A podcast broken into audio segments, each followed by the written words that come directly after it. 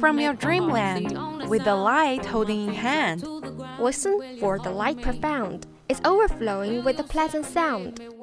When you feel like hope is gone, look inside of your heart and be strong. Walking down a bright street, promise yourself a short break. All sorrows will melt away. It's time to get on your way.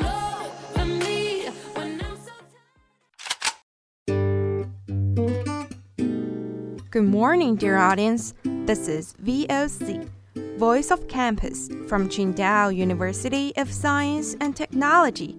We are broadcasting from 7:20 to 7:50, Monday to Friday, and 18:30 to 20:30 at 65.5 FM. Hope you enjoy our company. Welcome listening.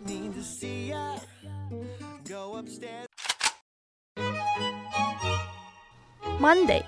Breaking news, debating events, books notes. 幻のワンダーランド未来のスタートライン諦めない若者たちが桜の旅で待ち構えています Can't keep my hands to myself Tuesday, Art Gallery, Wandering in the Galaxy. Guten Morgen Deutschland. Hör mal dein Deutschland. Wednesday, Fashion Storm. Get to know the latest fashion trends. 오늘 아침 활짝 웃으며 시작하셨나요? 많이 웃으면 많이 행복해진다고 합니다. 항상 미소를 잃지 않을 당신의 모습 기대합니다.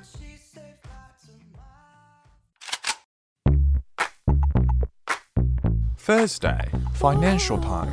Get the latest economic information around the world. Дорогие слушатели, доброе утро! Давайте слушать передачу «Дорога в Россию». Сначала желаю вам хорошего настроения, доброго начала. Friday VChat. Open your heart, making you laugh. Looking for spark. This is the start.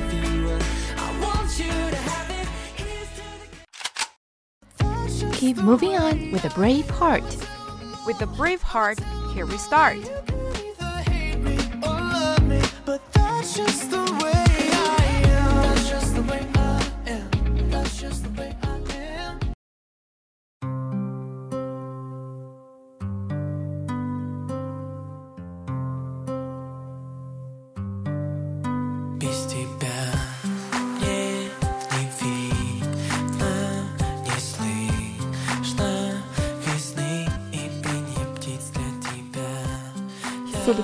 Был нашим современником. Он родился в Москве 12 декабря 1971 года.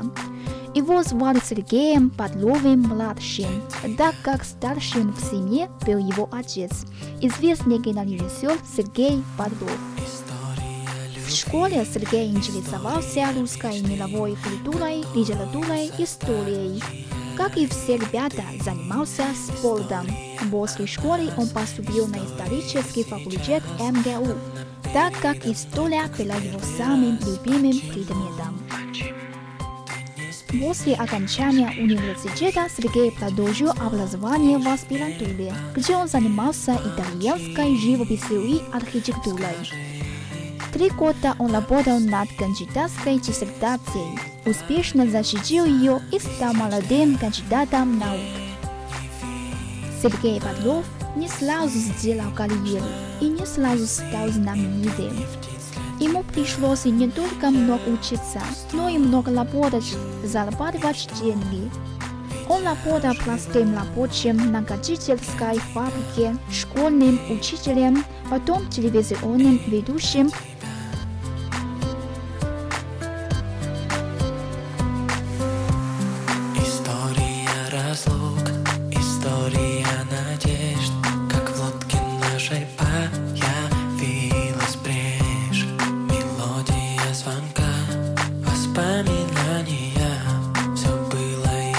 будет как тогда.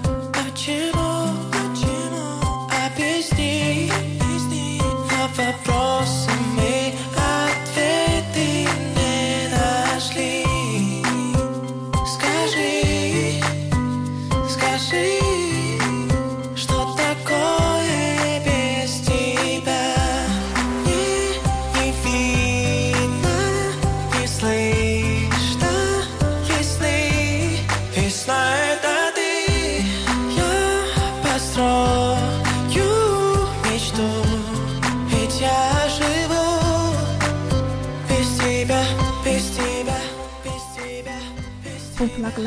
«Взгляд».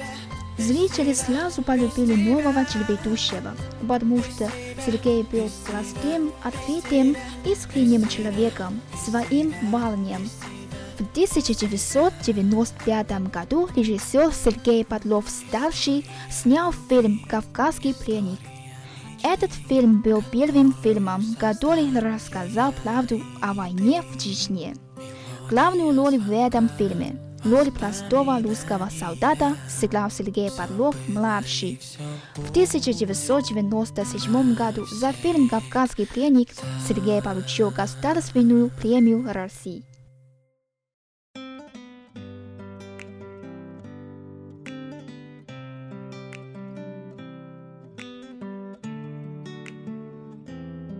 Потом были фильмы «Брат», «Брат 2», «Восток-Запад», «Сестры», где зрители опять увидели Сергея Подлова. В фильме «Восток-Запад» он играл вместе с известной французской актрисой Катрин Джинев. После фильма «Брат», который рассказывает о проблемах молодежи в России в конце 20-го, начале 21 века, Сергей Подлов стал популярным киноартистом, а сам фильм стал очень модным или, как говорят сейчас, культовым фильмом.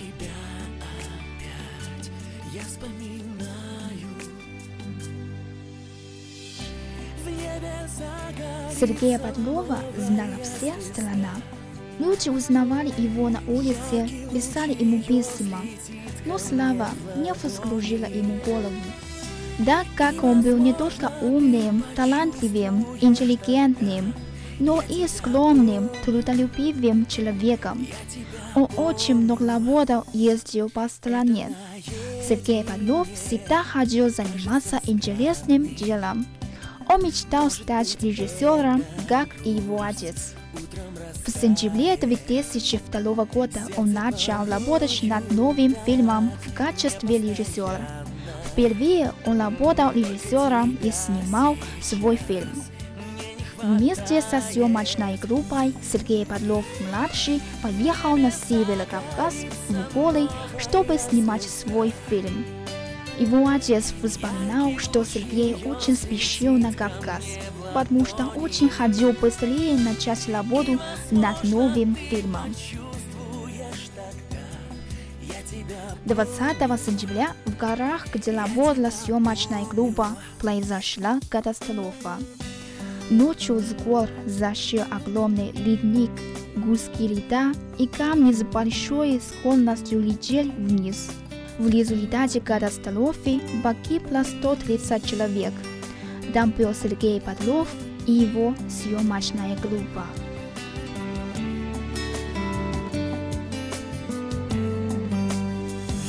Ему был только 31 год. Он был не только любимым артистом, он был любящим мужем и отцом. У него была семья, жена и двое детей. Он был молодым, красивым, сильным человеком. Все, кто знал Сергея, его родные, друзья, коллеги, зрители, все любили его. Может быть, он действительно был героем нашего времени.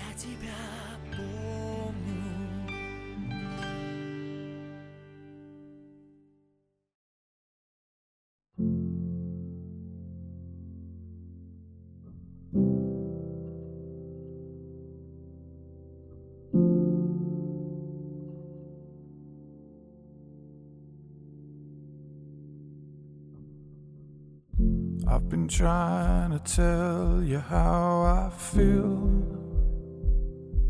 for quite some time.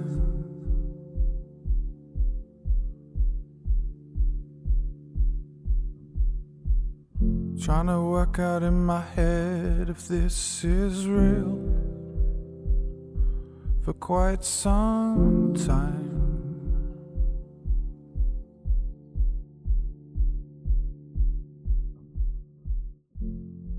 The ocean is dark and full of terrors, Why don't you just lay down next to me?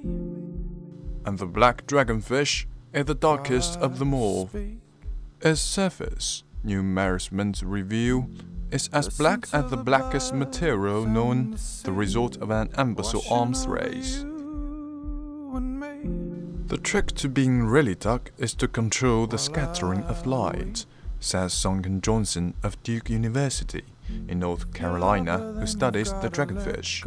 You have to let light into a material and let it bounce around a lot. Black velvet, for instance, appears darker than other fabrics because photons, the particles of light, escape between its fine hairs and do not escape. If you love her, then you've gotta let her know. If you love her, if you love her, I've been keeping everything deep inside for way too long.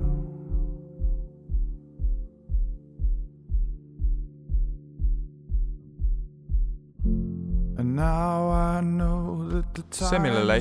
Vance Black, the least reflective artificial material, traps photons in a forest of carbon nanotubes standing on their ends. It absorbs 99.965% of visible light. Objects coated in it seem to disappear, leaving behind an inky silhouette. Karen Osborne of the Smithsonian National Museum of Natural History in Washington, D.C., noticed a similar effect when she tried to photograph deep sea fish, many of which are coated in a fragile black film that has to be removed before a picture can be taken. On their scanning electron microscope, she discovered that this film is made of millions of microscopic melanin granules, shaped like drug capsules.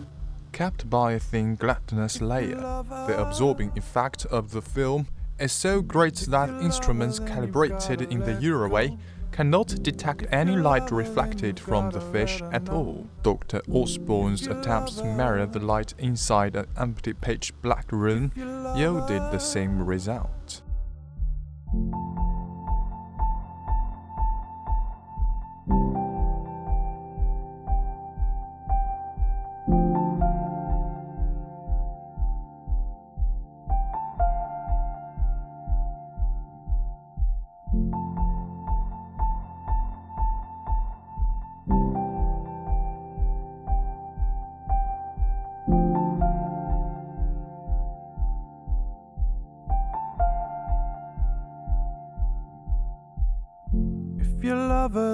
Then you've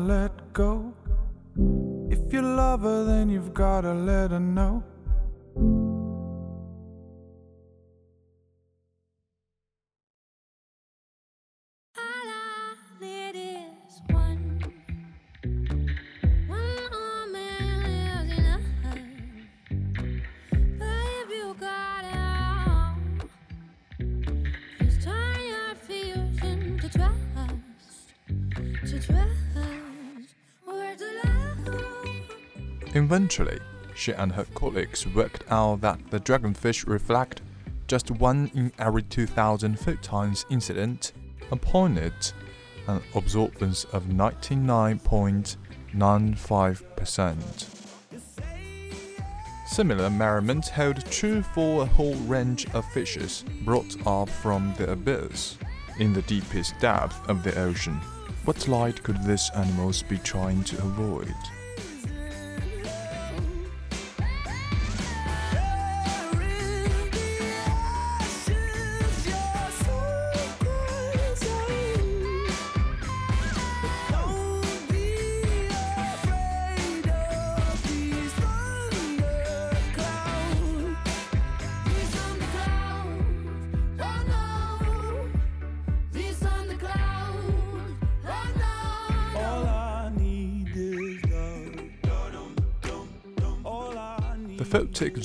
Which is bathed in sunlight during the day and starlight and moonlight at night, reaches down a few hundred meters. Yet blacker than blackfish are found much deeper than that. The black dragonfish, for instance, lives up to 2000 meters beneath the surface.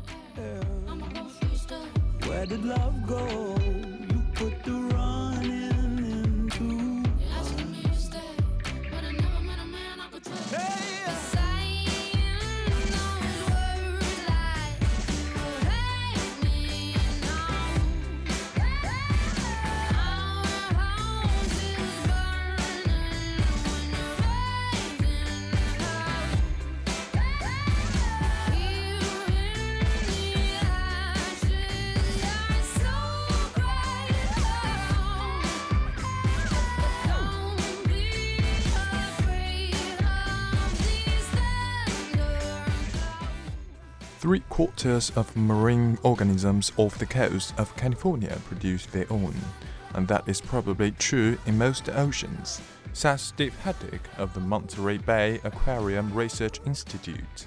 Recently, Dr. Haddock brought back the first four color high definition videos of bioluminescence in the abyss. At a meeting in Monterey in September, he offered a preview sea cucumbers, normally pale and beige, rippled with waves of blue bioluminescence.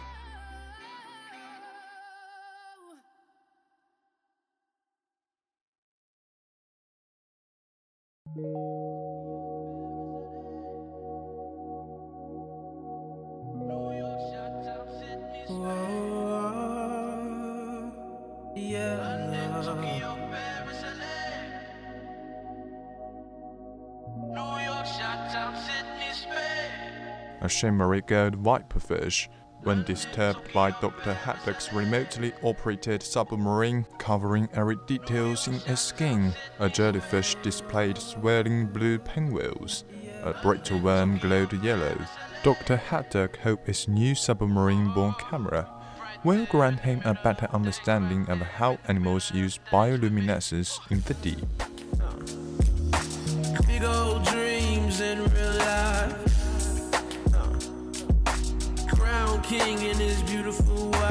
Some predators, for instance, employ glowing lures to attract prey. Others produce pulses of light to illuminate their targets, in which case, from the prey's point of view, having an invisibility cloak has obvious advantages. Some organisms use bioluminescence as a defense mechanism. Lighting up an detector can make it more vulnerable to the attention of others. And there are times when switching the lights on is a better camouflage than absorbing lights. I wanna go to London, Tokyo, Paris, New York, Sydney, Spain. London, Tokyo, Paris, LA.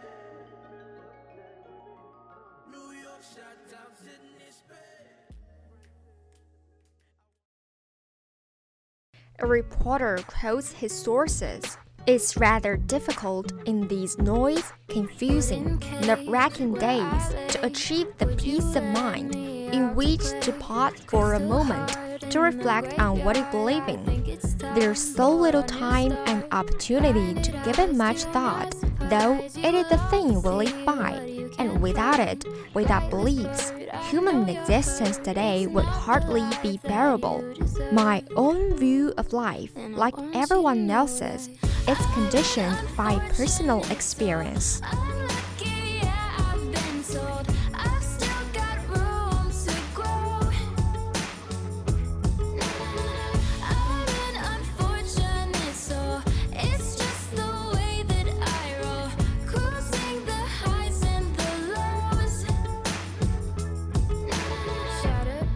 In my own case, there were two experiences, in particular, which helped to shape my beliefs. Years of life at work under a totalitarian regime, a glimpse of war. Living in a totalitarian land taught me to value highly and fiercely the very things the detectors denied tolerance, respect for others, and, above all, the freedom of the human spirit.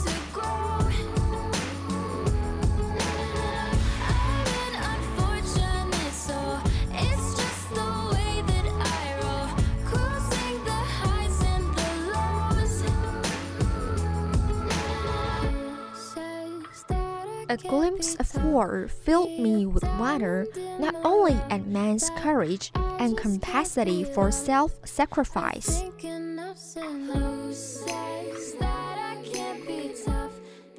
But at his stubborn, marvelous will to preserve, to endure, to prevail amidst the most incredible savagery and suffering. When you saw people, civilians,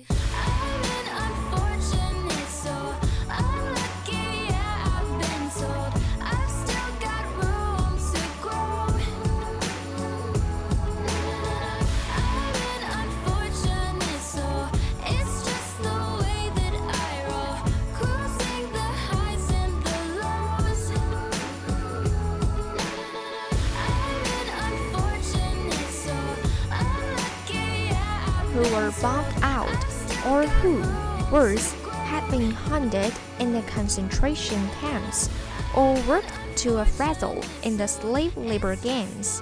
When you saw them come out of these ordeals of horror and torture, still intact as human beings, with the will to go on, with the faith still in themselves, in their fellow man, and in God, you realized that man was indestructible. You appreciated, too, that despite the corruption and cruelty of life, man somehow managed to retain great virtues love, honor, courage, self sacrifice, compassion. It filled you with a certain pride just to be a member of the human race. It renewed your belief in your fellow man. Of course, there are many days in this age of anxiety when the human beings feels awfully low and discouraged. I myself find consolation at such moments by two means trying to develop a sense of history and renewing the quest for inner life.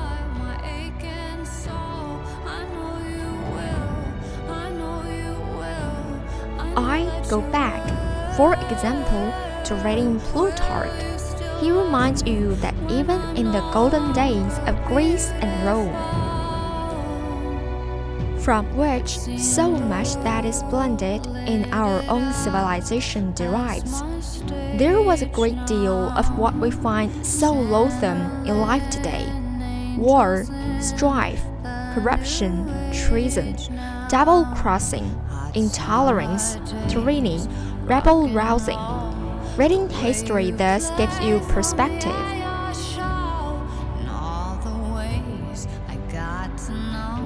It enables you to see your troubles relatively. You don't take them so seriously then.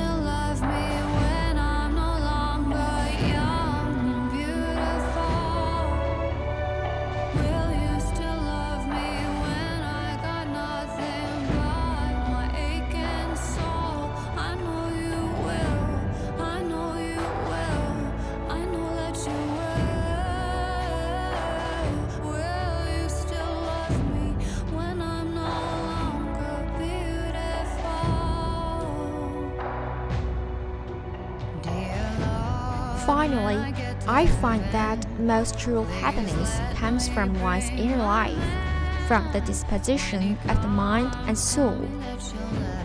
Admittedly, a good inner life is difficult to achieve, especially in these trying times.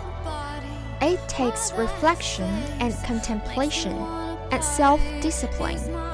One must be honest with oneself, and that's not easy.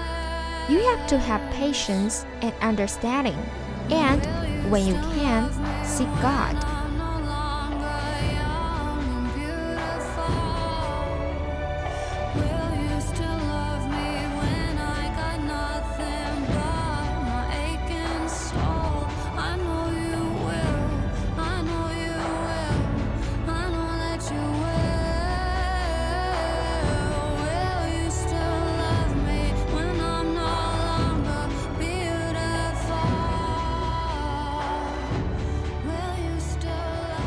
The reward of having an inner life, which no outside storm or evil can turn a fortune can touch, is, it seems to me, a very great one.